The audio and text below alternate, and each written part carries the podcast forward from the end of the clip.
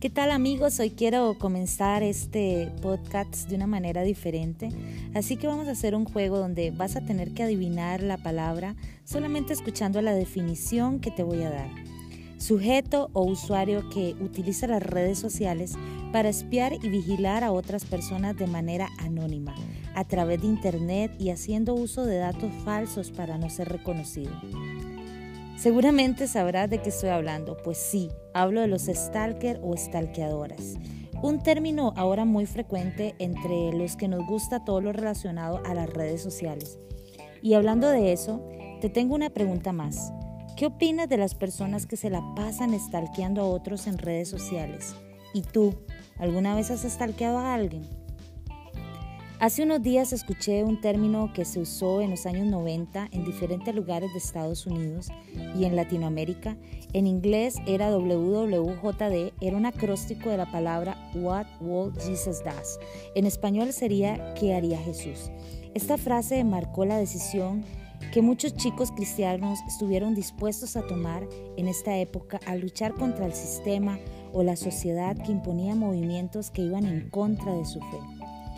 Antes de continuar y comenzar con este tema, te voy a contar que hubo una persona de la cual quiero hablarte hoy que debió haberse hecho esta pregunta.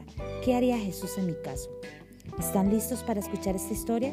Para aquellos que dicen que la Biblia es aburrida, hoy les traigo un mega chisme como los que le gustan a tu vecina. Este está extraído de la Biblia y créanme que fue un boom en la época. Me encanta porque la Biblia nos muestra cosas muy, muy interesantes. Por ejemplo, ¿sabías que el primer atropello y accidente de tránsito está registrado en la Biblia? Bueno, David mató a Goliat con una onda. ya sé, el chiste es súper malo, pero no deja de ser un chiste y era para romper un poco el hielo. Y hablando de David, qué personaje más controversial. Pues aunque ustedes no lo sepan, David fue el primer stalker que existió. Y es que la Biblia nos cuenta en 2 de Samuel 11 una historia digna de una telenovela mexicana al mejor estilo de La Rosa de Guadalupe. La historia de David, Betsabé y Natán. Sí, pues como verán un stalker es aquel que espía a otro. En este caso, como es notorio, en la época de David no existía el internet porque este tuvo su auge cerca de los años 90, pero hoy te invito a que puedas imaginar lo siguiente conmigo. David se dedicó a espiar a su vecinita desde el balcón de su palacio.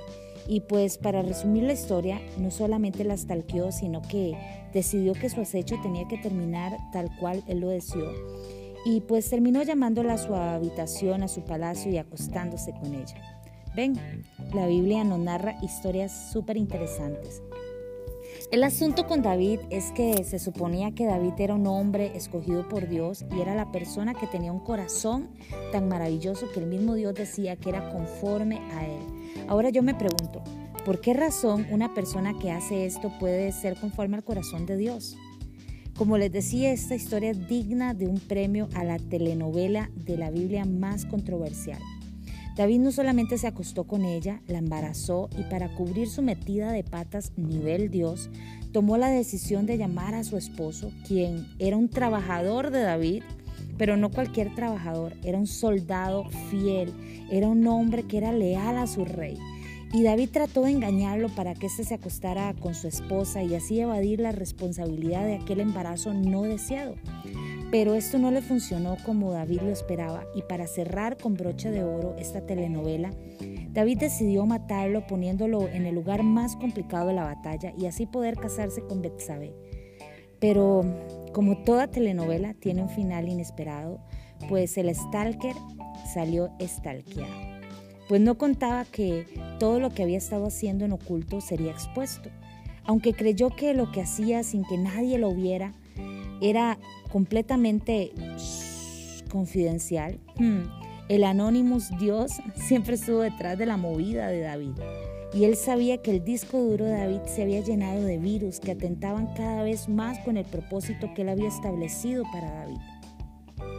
Y por eso él decidió enviar a Natán a confrontar a David con todo lo que éste había estado haciendo.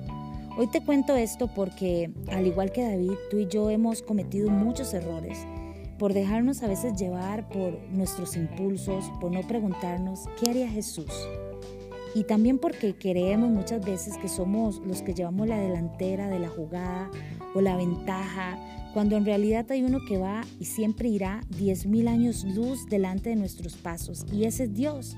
Y a pesar de que tú y yo le fallemos, Él siempre va a estar dispuesto para levantarnos, así como lo hizo con David. Si tú te caíste, es tiempo de levantarte y comenzar de nuevo. Y lo más importante, recuerda que hay uno que sigue tus pasos, no para juzgarte, sino para ayudarte cuando uno de esos pasos sea muy grande, tan grande que no lo puedas dar, o cuando solamente tú hayas tropezado y te hayas caído. Es tiempo de levantarte. Él va a llegar y te va a decir que aunque te equivoques, puedes llegar a ser conforme a su corazón.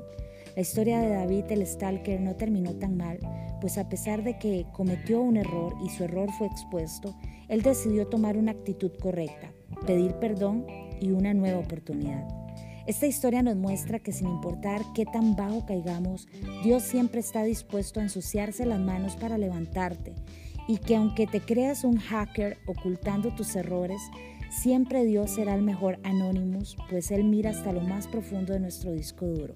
Hoy quiero dejarte este pequeño consejo y es que antes de tomar una decisión, sin importar cuál sea, te preguntes siempre, ¿qué haría Jesús?